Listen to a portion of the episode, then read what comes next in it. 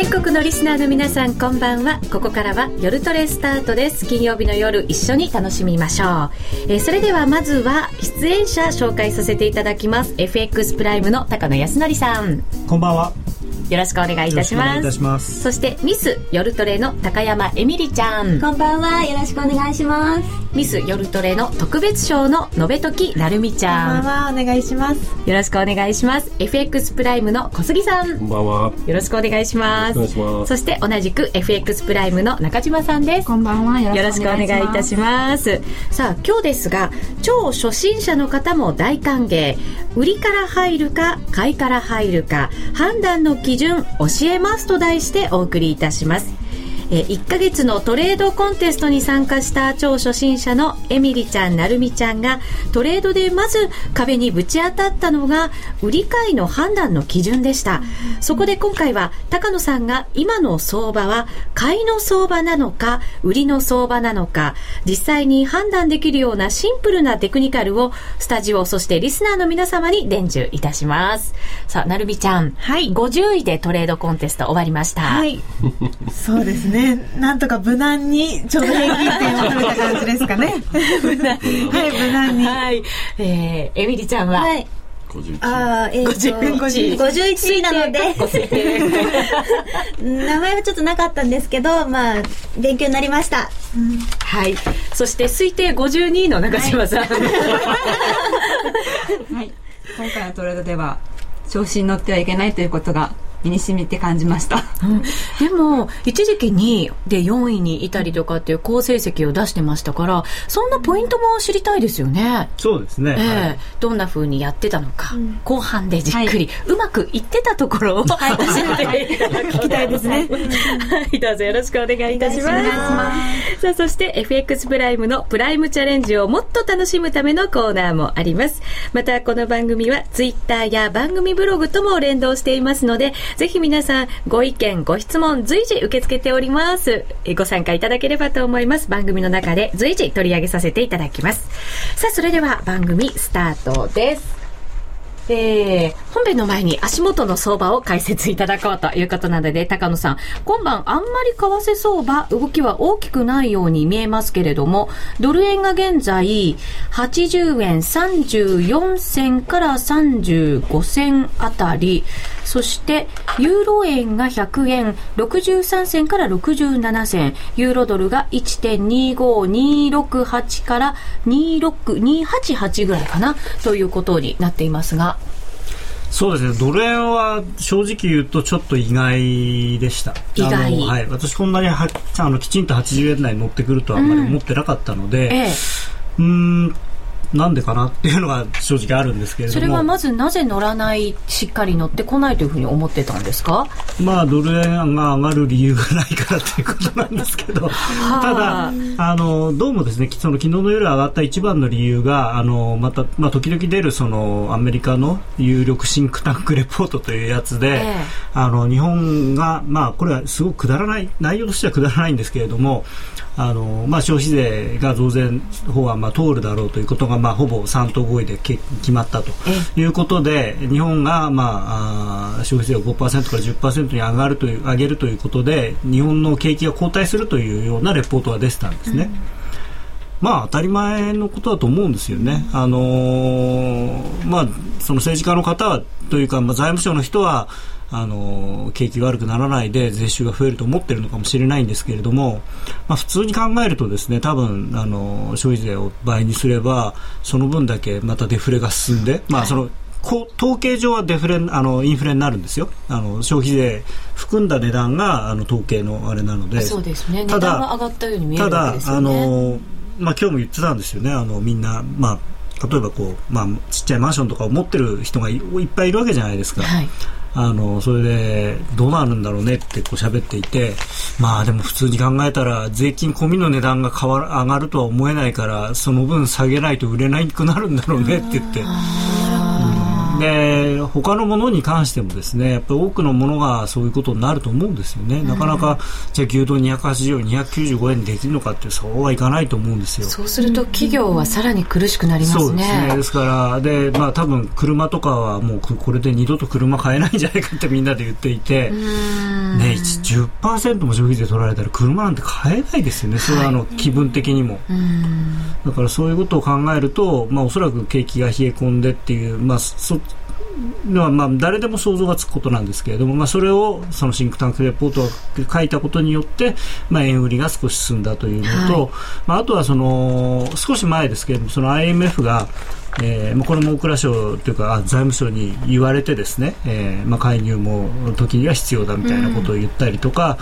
うん、えー、今の円は少し過大評価されているというようなことを言ったり、えー、まあ、ああいうあれも完全にえー、財務省が600億ドルも出すんだからちょっとこういうこと言ってくれって言ってそれで言ったんだと思うんですね。リプトンさんとかいう人がちょっとこう口先介入的なことをやってくれって頼んだような、ね、自分が言っても聞かないので、えー、そういう IMF という権威を借りてやってるという、うん、でそれにあの日本人はあんまり反応しない、まあ、僕も含めてあまた財務省が言わせてるよと思うんですけれども、割とそのアメリカ人とかはあのこう素直に反応するんですよね。そのまましっかり受け止めちゃうんですね、はい、だからあのバレンタイン緩和以降の、えー、白川総裁のあの強力な緩和を推進していくっていうねその言葉を信じて一回失敗したにもかかわらずまた別の人の言葉を信じてせっせと、まあ、円売りをしてるのかななと。ただ、個人の方の取引なんかを見てると、えー、うちの会社だけで見ててもですねロングの人はちょっと利食いを入れてきてますし逆に80円台ショート振ってる人もいるのでやっぱりそんなには上がらないんじゃないかなと思ってます。で、まあ、80円台半ばっていうのが一つの大きなポイントなので、はい、週末そこを抜けて引けるかどうかっていうのが、まあ、今晩は一つポイントなのかなと思います。FOMC でやっぱりあの QE3 に対しての動きというのが見られなかったのもドルがちょっとこう買い進まれている一つの要因だと思うんですが、うん、今回ですね、あの FOMC こんなに予想が割れたの多分僕覚えてないぐらいなんですね、うん、もう本当に QE3 っていう人から何もなしっていう人までものすごく幅があって、うん、で、えー、っと何もなしっていう人が2割 ,2 割ぐらいかな。2割か3割いて。で、えー、ツイストオペの延長というまあ結果的にそれが当たりだったんですけれども、はい、それがまあ4割ぐらいいてで、まあ、残りが QE3、まあ、QE32 割ぐらいかな。だから2割2割の、まあ、残り6割ぐらいが、えー、ツイストオペの延長。で、まあ、一応その一番多いところには当たったんですけれどもただその。うんまあ、大方の読み通りっていうほど大方でもなかったので6割はいなかったかな。4割ぐらいなんですかね。でしかもそのツイストオペ延長するっていう場合でも、えー、単純にその3か月ぐらい延長するだろうっていう人とそれから延長するにしても国債じゃなくて MBS の買い取りもやるんじゃないかっていう人と中でまた分かれて期間とか、はい、で今回は期間に関しては大方の予想よりちょっと長かったんですけれども、はい、ただあ逆にその MBS とかそういうものが全く含まれてないので、うん、そういう意味ではちょっと期待倒れっていう部分もありましたしであと QE3 に対するやはり今回はやらないにしても近い将来やるんじゃないか。で実はその某アメリカの大手の銀行なんかは今回は見送りだろうと、うん、でその代わり見送る代わりに QE3 をいつでもできるぞという状態を、まあ、その示唆するっていうようなことを言ってたんですけれども、はい、それが中途半端にそのツイストオペの延長をやってしまったことによってじゃあ今度 QE3 っていう時に今からさらに何かよよほどなん悪いニュースが出てこないと QE3 やりにくくなったんじゃないかという見方もあるんですね。うんうん、で、あのー実はそのドルが買われてるっていうのはこれリスク回避のドル買いなので、はい、逆に要するに FOMC としてちょっとこう身動きが取れなくなってしまって追加緩和が簡単にできなく追加緩和というか本当の QE3 などが簡単にできなくなってしまったので、うん、でちょっといやまずいんじゃないのっていうそういう感じのドル買いだと思いますねむしろ。なるほど。簡単にはもう動けなくなって動きづらくなっちゃうんです。か、はい、はい、えー、ツイッターにトムフックさんでいいのかな？ドル円はまだ上げそうな感じがする。またえー、ヘッジファンドが仕掛けてきそうだし82円手前までは見ていますという方もいらっしゃいます、えー、そして、えーと、野田の野田総理の海外からの評価の高さは異常点点点と書かれていますが、ね、確かにあのー、ゴールドマンなんかも歴代最近のここ何年の首相の中ではもうダントツにいいって言ってるんですよ。で何がいいのかよくわからないですまあ財務省の言うことを聞くからいいのかもしれないんですけど、はい、はい、そういう意味でいいと言われても困っちゃいますよね。いやいやいやいやいや。まあ意志が強いからとかじゃなくて。じゃないと思いますね。それを評価してくれてるのがいいんだけどね。でただその今世界的にはどちらかというとアメリカを含めて、まあ、ヨーロッパももちろんそうなんですけれども財政規律一辺倒はやっぱり良くないよねって話になりつつある。んですで財政規律一辺倒ではなくてやはり成長戦略を取らなきゃいけないっていうふうに世界的な潮流がこう変わりつつあるところで日本だけが逆にとにかく財政規律だっていう感じに今なっちゃってるんですね。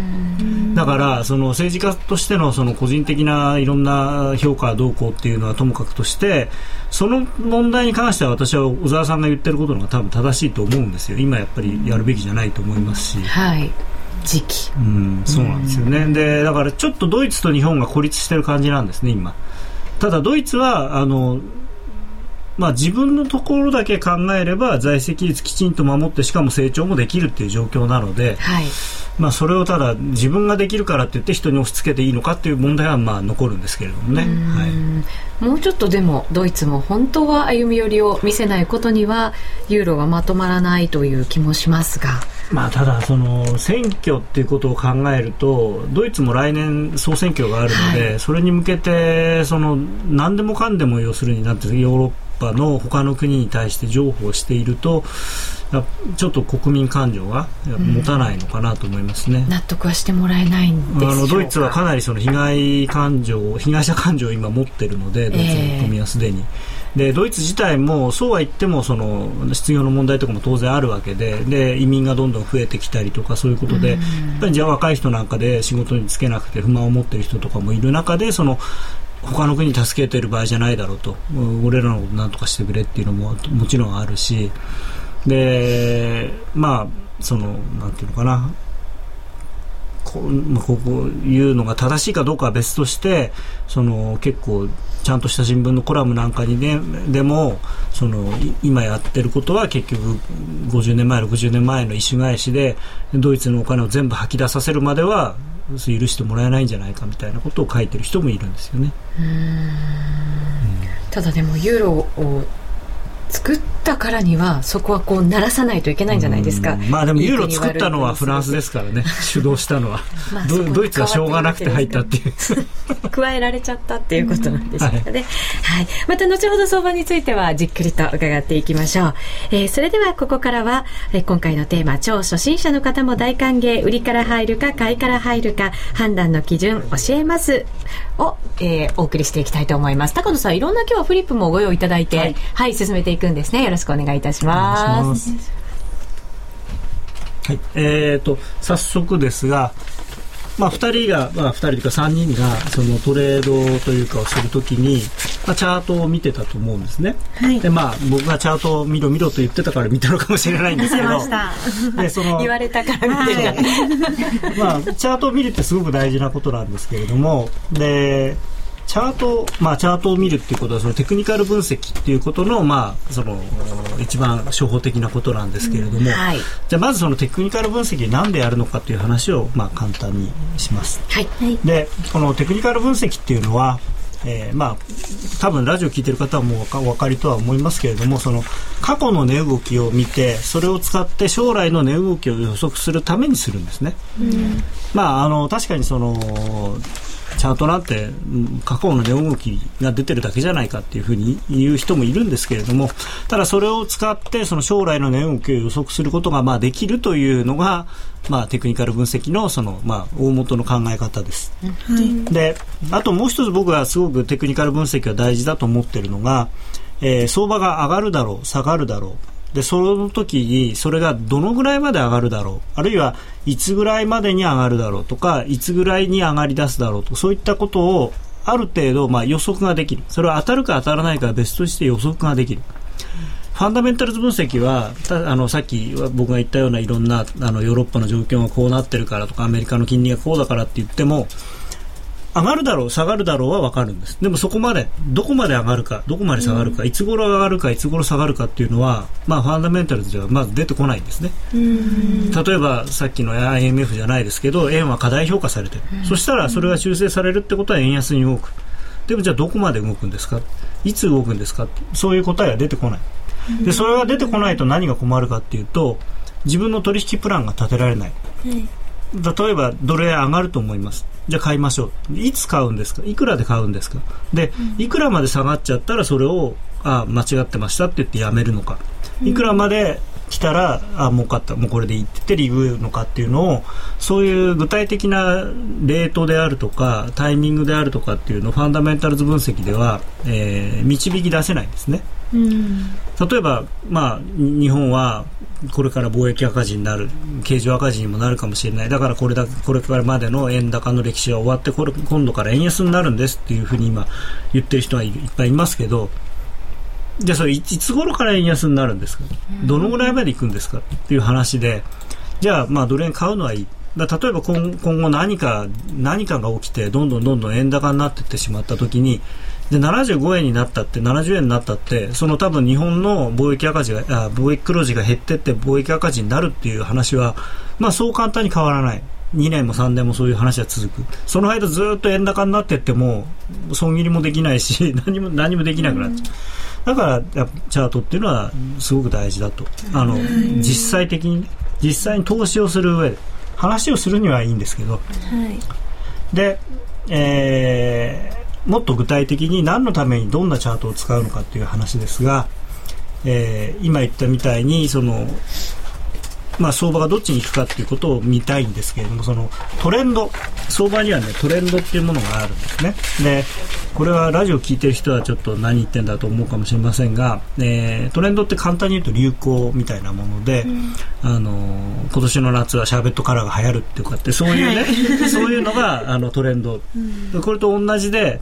例えばそのユーロの財政赤字ヨーロッパの国の財政赤字が流行ってるっていう、まあ、それも一種のトレンドだしで相場が下がってるとか上がってるっていうのもその流行り流行りっていうと、まあ、ちょっと言い過ぎですけど、まあ、そういう傾向とかねそういうのがはある。でそのそれは3つしかない。逆に言うと3つある。上がってる時と下がってる時っていうのは分かりやすいんだけれどもその横ばいっていうのを結構忘れがち。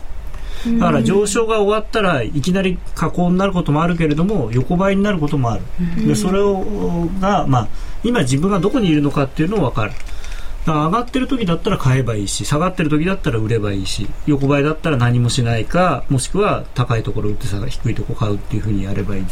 でそれが分から分かるためには、まあ、何をすればいいかっていう話を今日はしたいと思います。はい、でそれとえー、何を使うかということですがあの基本的には、まあ、バーチャートでもローソク足でも何でもいいんですけれども、まあ、ローソク足がこれはあのさっきちょっと番組始まる前に言ったんですけどこれ日本製のチャート日本人が考えたチャートなんで、ええ、ぜひ日本人としては誇りを持ってローソク足を使いましょう、はい、でローソク足は一番あの情報量が多いのであの将来ねもっとこういろんなことができるようになった時にもこれ使えるので、うん、あの見慣れておくと多分いいと思います。はい、でそれとあの成美ちゃんからがこういろんなそのものがいろんな長さのチャートがあるんだっていうのが分かったって先週か先々週言ってましたけど、はいじゃあ逆に言うと何を見る見ればいいんだって話なんですが、うん、まあ、僕が個人的に見るのはここに書いてある週足、日足、4時間足、時間足、10分足、まあ、このぐらいなんですけれどもこれ全部別に見る必要はなくて、まあ、おそらくまず日足は誰にでも見てもらいたい、うん、それから、まあ、4時間とか時間足っていうのはあの後で説明しますけれども、まあ、みんなのように何か仕事をしながら本業があって、えー、トレードをする人にとってはすごく便利なチャートだなと思います。でこの10分足とかあとそれこそもっと1分足とかっていうチャートもあるんですけれどもそういうのはえー、半専業というかもう朝9時から夕方5時まで見れるとか夕方8 6時から、えー、翌朝3時までは毎日為替をやりますっていう人はそれを見て、えー、細かい値動きをこう追っていってもいいと思うんですけど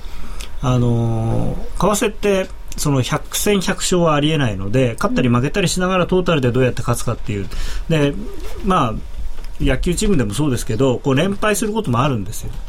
であんまり細かいチャートを使う、まあ、細かいチャートを使うっていうことは細かいトレードをするっていうことなので細かいトレードをどこちょこちょこちょこちょこやっていて例えば連敗が来ちゃった時にでももう時間が、あもう12時半だから、そろそろ寝ないと明日会社行け間に合わなくなるっていう状況になっちゃうと良くないんですよね。うん、本当はその後やってたらもしかしたら6連敗の後に10連勝があるのかもしれないんですけど、うん、でも時間が区切られちゃうじゃないですか。はい、で、さっき言ったように専業の人とか反専業に近い人だったら、まあ、納得いくまでやればいいと思うんですけど、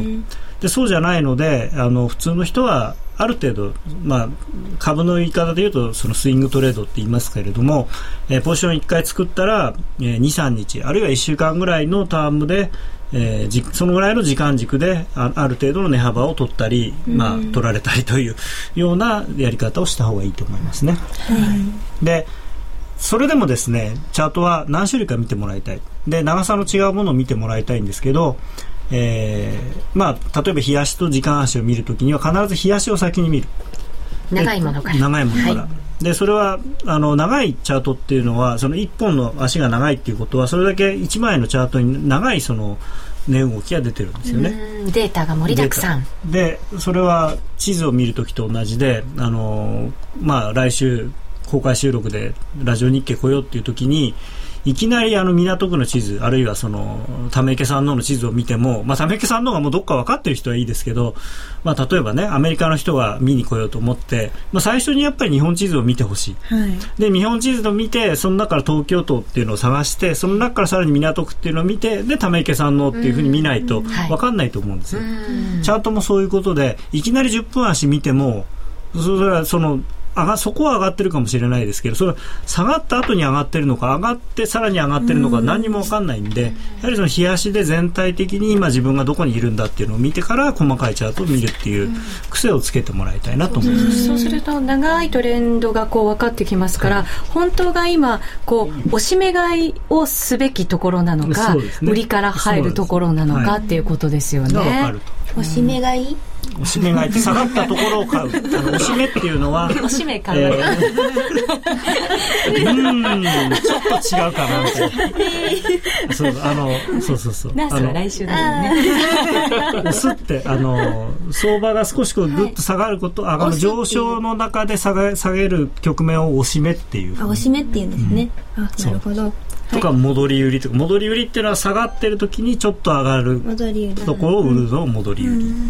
はい、すごい地図の話分かりやすいです。はい、なんかちゃんと意味意味を分かると納得しやすいですよね。で、さっきも言ったんですけど、相場には3つしかな種類がなくて、はい、この赤い線で引いたところみたいに下がってるところ。下降トレンド、はい、それから、まあ、これ横ばいトレンドってちょっと言い方が、まあ、あのあんまりしないですけど、まあ、横ばいのところ、うん。はいまあ、これちなみに三角持ち合いっていうんですけどみたいな、まあ、それは別として。であとはこの青いところみたいに上昇しているところ、はい、でこれが今今が上昇中なのか下降中なのか横ばいなのかが見分けられれば、はい、まあ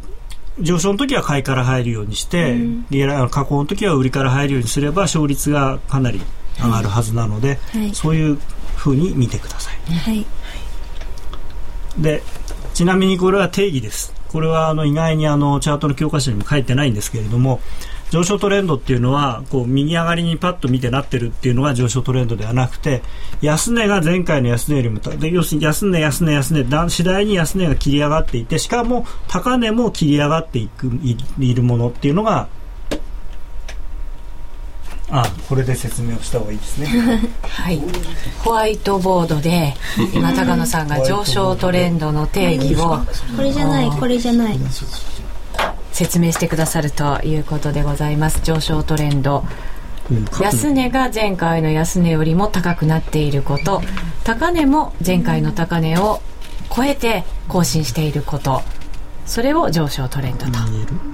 ここ安値、安値、安値、安値、安まあ、これは誰でも気が付くんですよね。安値をで同時にこの高値このここの高値ね。この山もだんだんだんだん切り上がっていくのが上昇トレンド。これ安値が切り上がっていっても例えばこういうふうにこういうふうになる。これは横ばいになっちゃうんですね。安値が切り上がってても高値が切り上がってないっていう場合もある。それは横ばいって言ってもいいですよね持ち合い状況ここは持ち合いですから。はい。だからさっきちらっと言った三角持ち合いとか。下がるときはこれと逆であの安値高値がこれ順番が大事で上昇トレンドはまずは安値が切り上がってくるのが第一条件。それで高値も切り上がる、うんから安あの逆の時は下落の時はまずは高値が抑えられていく。でさらに安値もこうやって下がっていくっていう順番ですよね、それが非常に大事なので、まあ、これはあの一回覚えればっていうか感覚的に分かってしまえば別にそんなにあの大したことではないんですけれども。上昇トレンドは下がしっかり支えられていること、うん、下落トレンドは上がこう抑えられちゃってること、うん、なんとなくこう見た感じで上がってる、下がってるじゃなくてちゃんとそういう定義があるんですね、意外にねこれチャートの方に書いてないんですよね、それでえー、上昇トレンドラインといって相場が上がっている時にはその下値と下値を結んで安値と安値を結んだ線を引く。で、はい、あの下がってる時は逆ですね。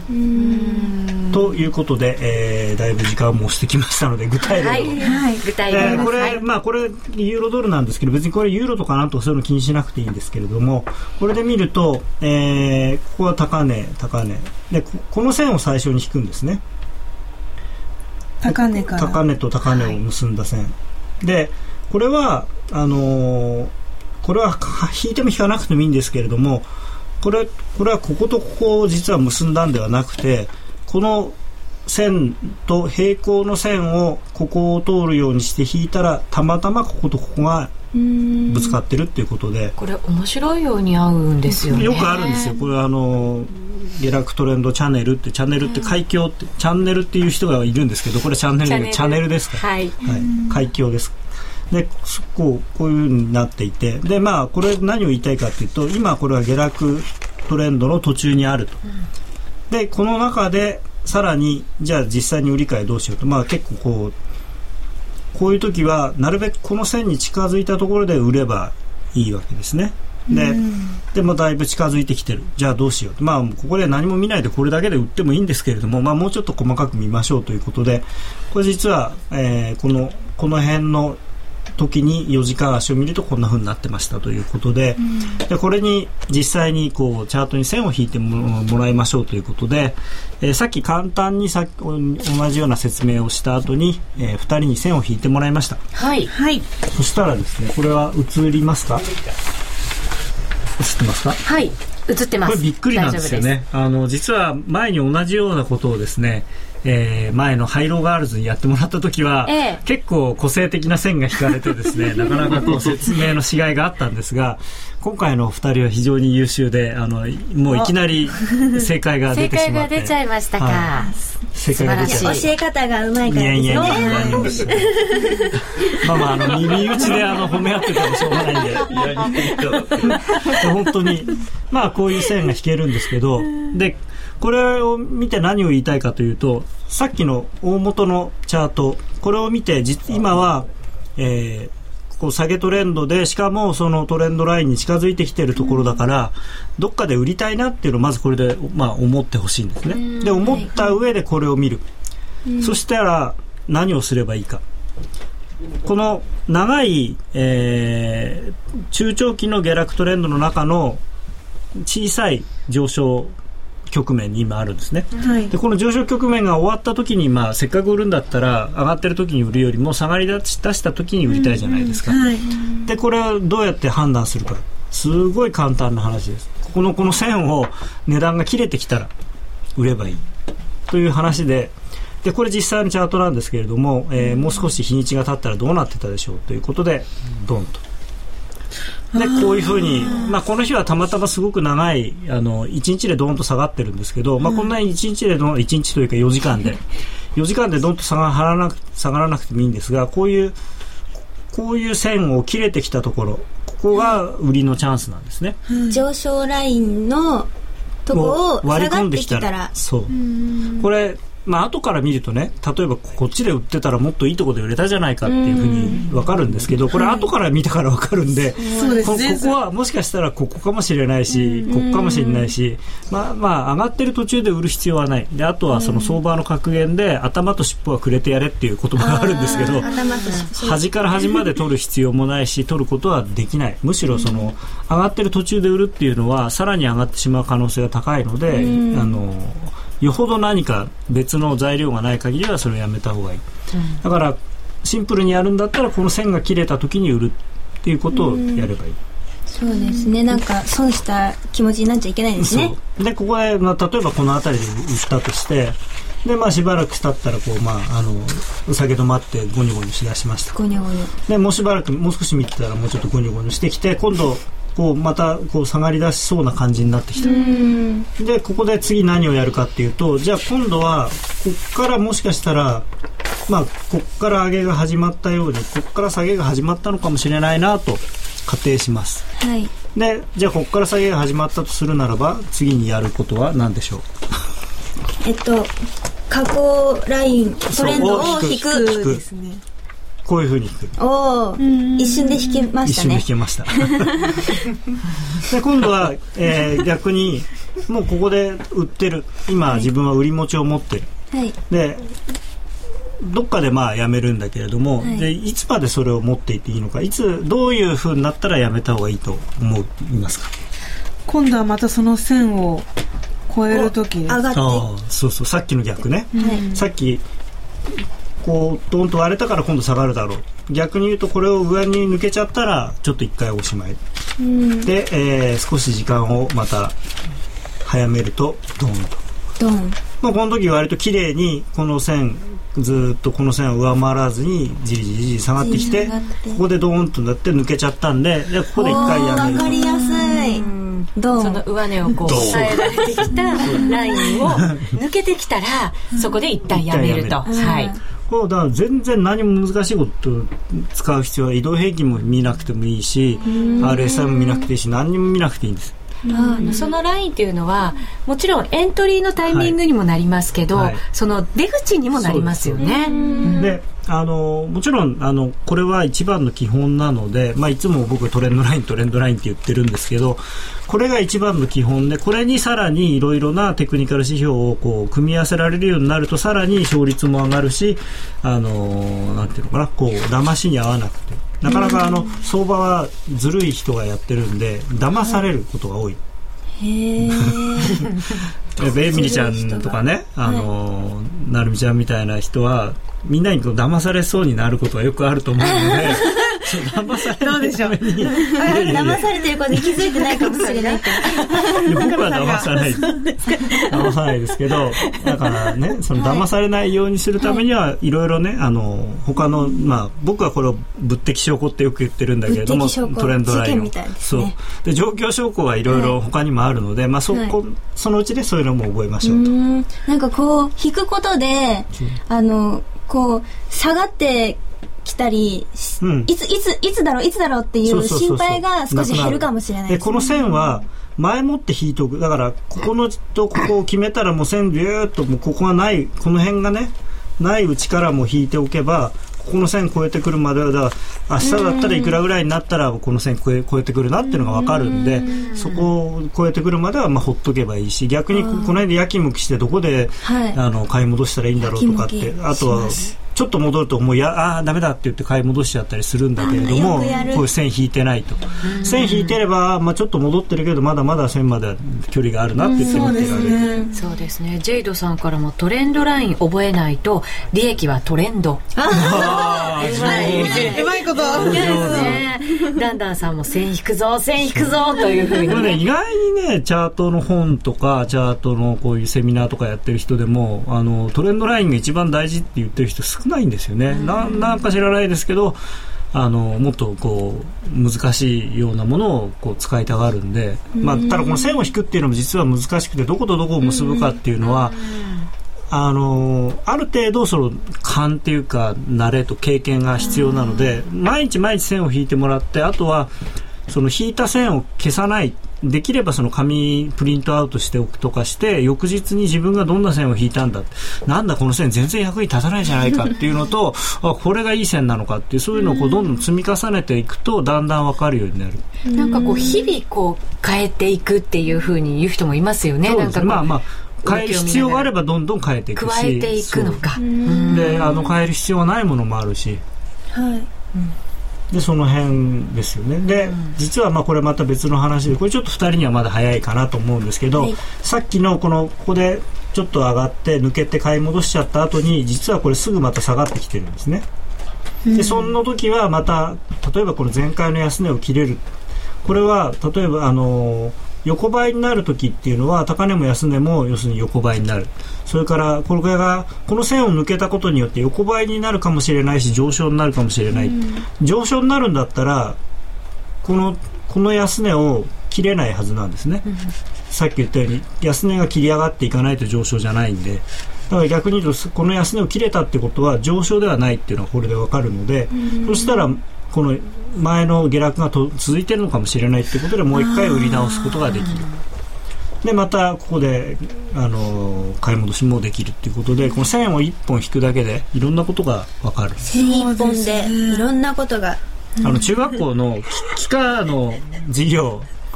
覚えてるか？図形問題ってあったでしょ？中学校であ最近ないのかな？図形。え期間昔ありましたよね、うん、あのいや数学中学校の数学で図形問題って例えばここの面積とここの面積はあのどっちが大きいでしょうとか、そういうのああってで補助線っていうのを1本引くと全部が分かってあと証明問題とかでも線1本引くだけでそれがちゃんとこう組み合わせる。でそれと同じなんですよ。このトレンドライン一本引くだけで本当見えてきますね。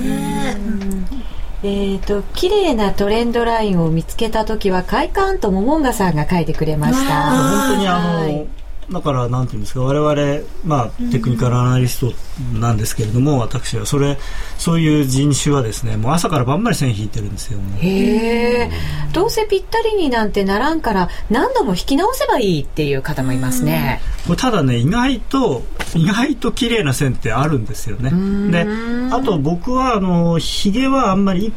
あの最初に引く時はひげの頂点からひげの頂点で引くんですけれども、えー、抜けた抜けないの判断はひげではしないので終値です終値でしてますのでだまあ、ただそのストップロスの場合はあの終値まで待ってられないので、ある程度何ポイント以上いっちゃったら終わりっていうのは決めますけれどもあの本当毎日線引いてると不思議なんです。それでしかもすっごい昔の線があ今更こんなところで効いてくるのかっていう。う直近しちゃいけませんね直近で言うと,、えーと、ユーロドルの冷やしのチャートで、えー、2002年の1月からのあの上昇トレンドラインっていうのがあったんですけれども、えー、えっと、今回下がった時にそこで一回ぴったり止まって戻して抜けてでその後また戻あの少しこう半島してきたところにそこでまたぴったり止められたんですよね。まあ、なかなか続々ときました、ね。続々まあ、ただその後その線に絡まってぐじゅぐじゅぐじゅって動いて、でも、あの、終値ベースで、ほとんど、なんていうんですか、クリアに抜けなかった本当に10ポイントとか15ポイントぐらいしか上行かなくて、で、昨日ドンってきたんですよね。ああいう線もやっぱり引いとくと面白い。2001年から ?2002 年の1月。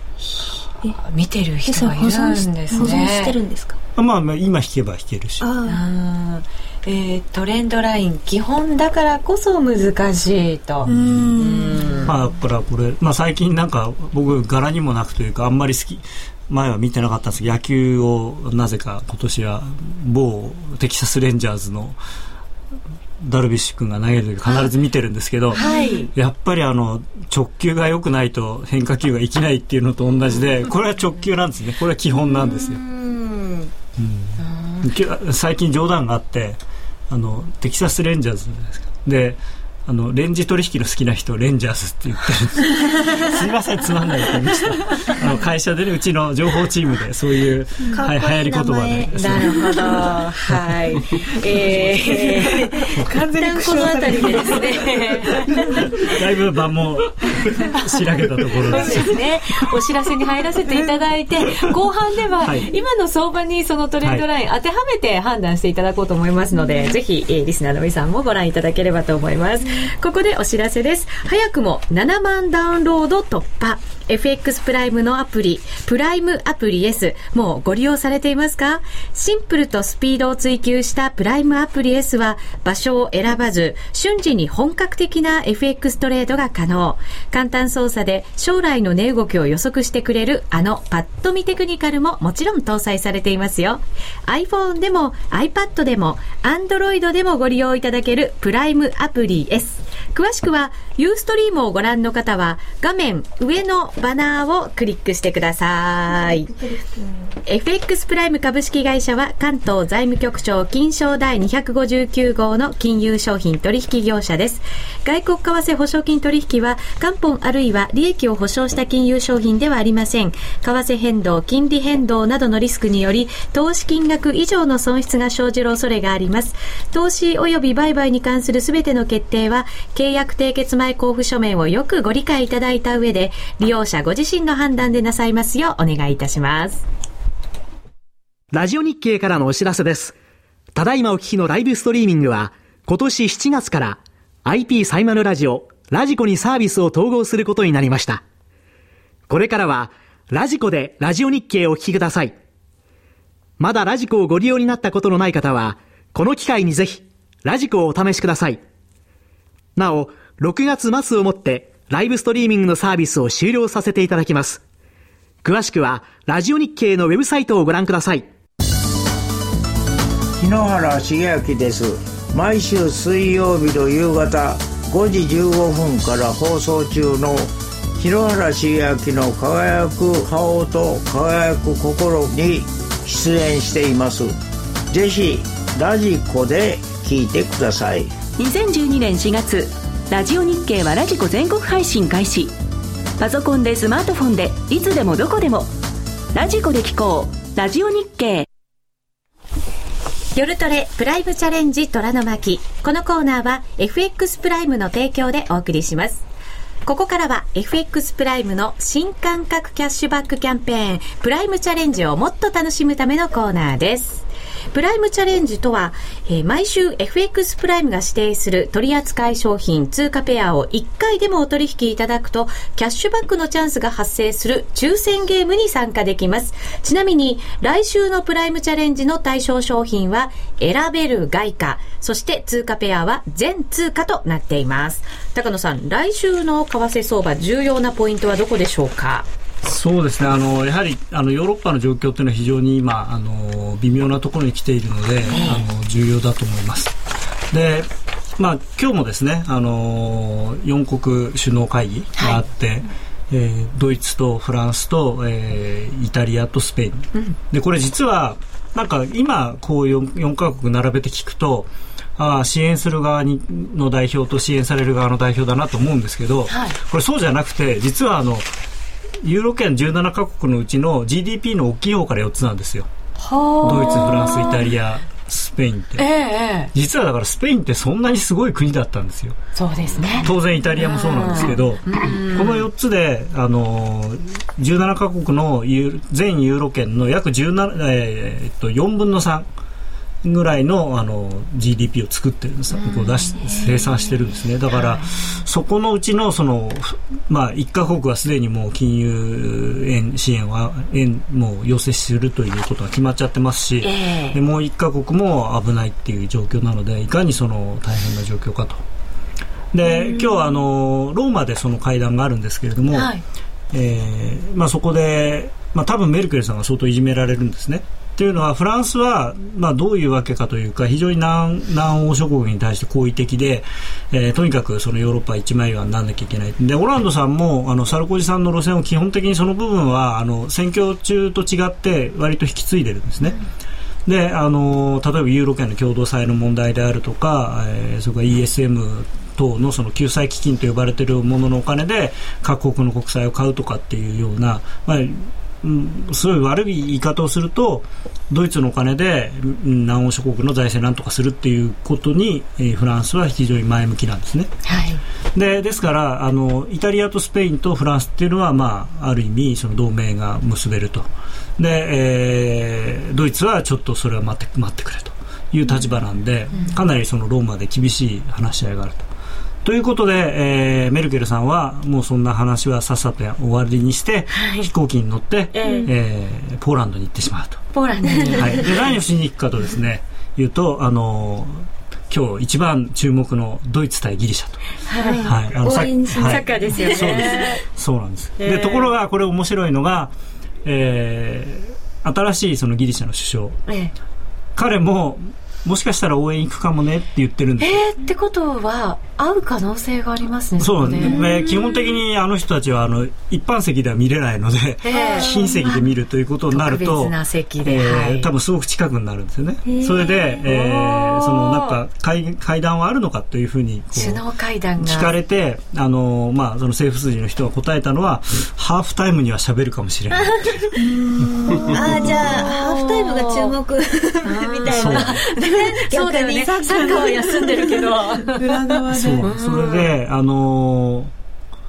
ちょっと僕が心配なのは、えー、まあ、下馬評というか、普通に考えてドイツが圧勝するはずなんですね、試合は。はい。これ、ところが、そのいろんなことを、まあ、お互いにいろんなことを考えられるんです。ギリシャの人はギリシャの人で、そのギリシャの、まあ、サッカー選手は自分たちのプレーで国民を勇気づけたいとか、その国が今、こう、暗くなってるところを明るくしたいと思って、すごい一生懸命やる。うん、でドイツはドイツで、なんでこいこいつらなん誰の金でこの試合来てんだよみたいなところあるわけです。ナショナルチームですからね。はい、でそんな変なこう心理状態の中で試合やってて万が一そのギリシャがリードしている状態でハーフタイムになったら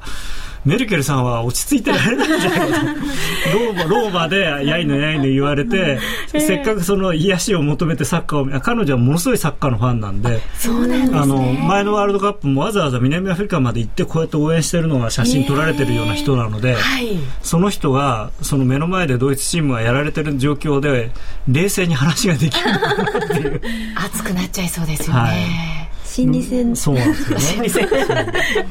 でまあそれもあるんですけれども、えー、それでまあ今日は終わったとしてもですね、来週は来週で普通に行くと多分決勝戦は。えー、ドイツ対スペインなんですよ。これもまたややこしい。ドイツ対スペイン。なんかね。そうですか。オッシー2さんでいいのかな。えー、ユーロ。違う見方で楽しめるよね。過去サッカーねって書いてくれてところがね、悔しいんですよ。うん、あの、当たり前、今日、今日もだからその会社でみんなで言ってたんですけど、えー、今晩、まあ明日の3時15分キックオフなんですね。だから、まあ、ニューヨークまだ空いてるぞということで、うん、これやっぱりドイツが点入れたらいいけどギリシャが先制するとやっぱりユーロ売られるのかなっていう。言ってて、えー、やっぱサッカーもいやいや関係ある関係ある。それで、あのー、ただで、ね、非常に残念なんですけど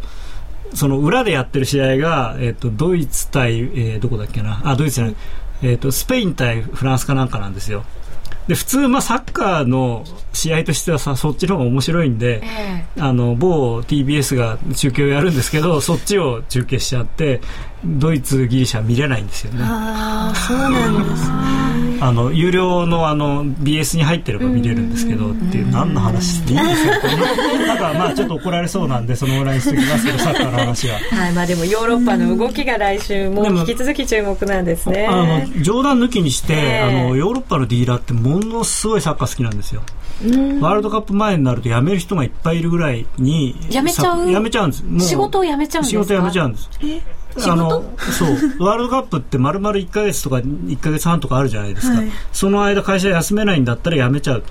でやそで？それでサッカー全試合見て自分の国のとか応援してそれで終わってから就職活動してそれ仕事見つかるんですよっていうのはそうやって辞める人がいっぱいいるから。まあ、文化だったらね。日本じゃなかなか難しいですよね。まあ、無理ですよね。就職なんですよ。あと会社。辞めたら最後ね。会社は会社で優秀なディーラー辞められると困るんで、休暇与えたりとか。あと面白かったのが、あの、日本と韓国のワールドカップ共催の時に、ロンドンからやたら人が来たんですよ。セールスだって言って。お前サッカー見に来てんだろって、もう見え見え、そう。会社の金でビジネスクラスで来て、なんか高いホテル泊まって、それで何やってるかっていうと、午前中一軒銀行行って、午後から静岡行ってサッカー見ますみたいな。そんなことやってる。いい活用法ですね。いや、でも僕が言いたいのは彼ら本当にそこの、そのぐらいサッカーが好きで、あの、サッカーの試合中本当レート動かなくなるぐらいなんですよね。だから今日はあんまり、あの、暑くなってトレードすると3時過ぎからレートが全く動かなくなる可能性があるんで、なるほど、そこは注意してもらいたいなと。で、来週はギリシ、えー、EU の首脳会議が木金にあるので、まあ、サッカーとともにそちらも注目しなきゃいけないなということですね。はいえー、ちなみに今週分のプライムチャレンジ抽選ゲーム抽選ゲームの権利取りまだこれ間に合いますね高野さん。そうですね、はい、はい、ただ、えー、さっき言ったようにあの3時前までにやめといた方がいいです。そうですね、えー、6月23日土曜日明日のお早朝になります。午前5時59分までとなります。お急ぎください、えー、なお今週分のプライムチャレンジも対象商品は選べる外貨通貨ペアは全通貨となっています。プライムチャレンジ虎の巻このコーナーは FX プライムの提供でお送りしました。FX 取引なら伊藤忠グループの FX プライム。FX プライムでは皆様のご要望にお答えしてただいま午後4時から午後9時に限りどんな時も広がらない完全固定スプレッド復活キャンペーンを実施中パッと見テクニカルをはじめとした独自のマーケット情報や充実した取引ツールそして完全固定スプレッド。FX プライムは投資家の皆さんに安心してお取引いただける環境を提供し続けています。詳しくは、ユーストリームをご覧の方は、ページ右下にあるバナーをクリック、もしくは FX プライムと検索してください。FX プライム株式会社は関東財務局長金賞第259号の金融商品取引業者です。外国為替保証金取引は元本あるいは利益を保証した金融商品ではありません。為替変動、金利変動などのリスクにより投資金額以上の損失が生じる恐れがあります。投資及び売買に関するすべての決定は契約締結前交付書面をよくご理解いただいた上で利用者ご自身の判断でなさいますようお願い願いいたします。ラジオ日経からのお知らせです。ただいまお聞きのライブストリーミングは、今年7月から IP サイマルラジオ、ラジコにサービスを統合することになりました。これからは、ラジコでラジオ日経をお聞きください。まだラジコをご利用になったことのない方は、この機会にぜひ、ラジコをお試しください。なお、6月末をもって、ライブストリーミングのサービスを終了させていただきます。詳しくは、ラジオ日経のウェブサイトをご覧ください。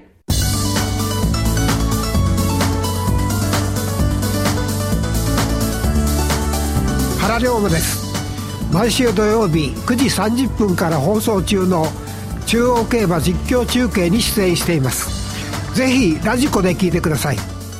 2012年4月、ラジオ日経はラジコ全国配信開始。パソコンでスマートフォンでいつでもどこでもご利用いただけます。ラジコで聞こうラジオ日経。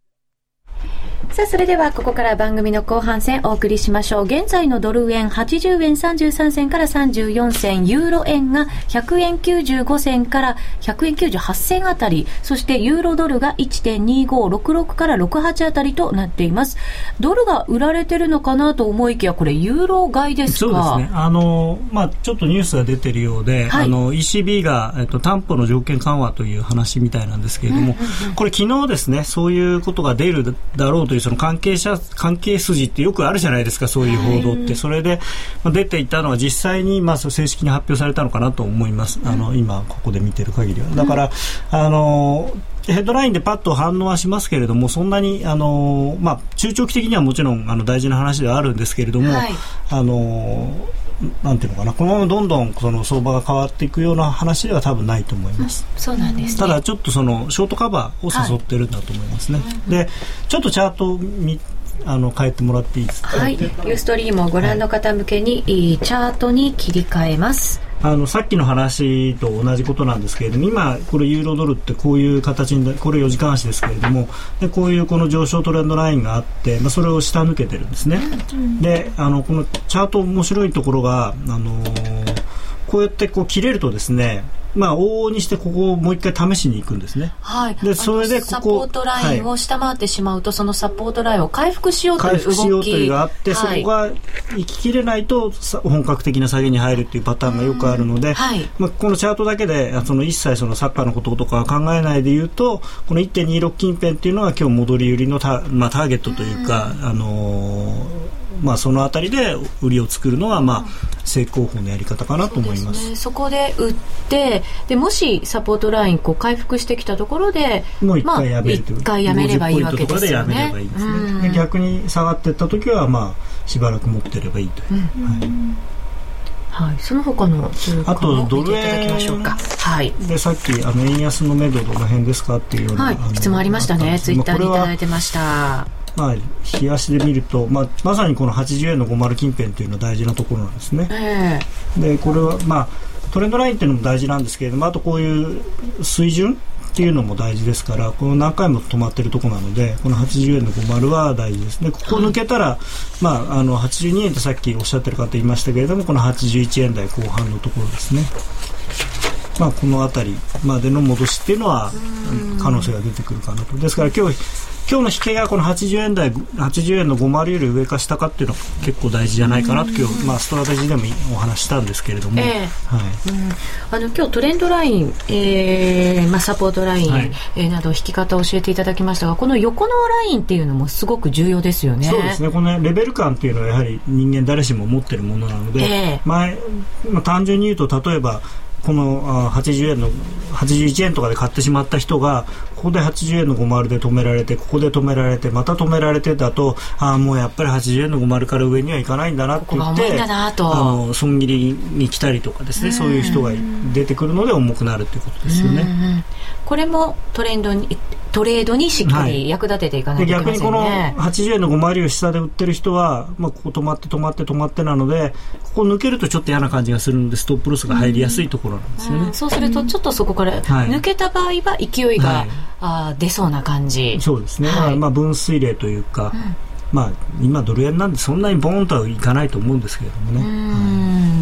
なかなか上は重いですよね。ちょっとこの昨日一昨日で買ってるので、その分あの週末に向けて果たしてその今日もう一回買うだけのまああれがあるのか材料があるのかっていうのはありますけれどもね。えー、ツイッターに80.5、80円50銭を超えないと買えないよね。ここからはとドル円ですね。そうですね。はい。そして、今月は悩みすぎて吐きそうでした いやでもねあのこういう相場のこととかで悩めるのって逆に幸せなんじゃないかなと思うんですよね、うん、楽しい悩み楽しくないのかな？苦しいね苦しい時も多いですよ、まあでもなんて言うんですか？あのそれでも好きでやってるわけじゃないですか。うん。やりたくてやってるんですけどね。別に義務義務じゃないですからね、はい、やれって言われてやってるわけじゃないんで。えー、えー、と、ユーロ円を買いましたということ結構コメントいただいてますので、えー、ユーロ円も見ていただきましょうか。今ですね101円を回復してきまして100円飛び6銭から当選あたりということになってますね。これもさっきのドル円と同じような考え方でいうとこの102円あたりっていうのは非常に大事なところなんですね。なので、はい、まあ、あの短期っていうかそのデートレードで買うっていうのはあれですけれどもあの102円しっかり乗ってこないとその中長期のロングっていうのはまだうんどうかなという感じですね。ただもちろんもっと短い足で見るとまあ、4時間足なんかで見るとあのこういう。しっかり上昇トレンドに、なっているように見えますね、まあ、ただちょっとね上も近いんですけど、えーまあ、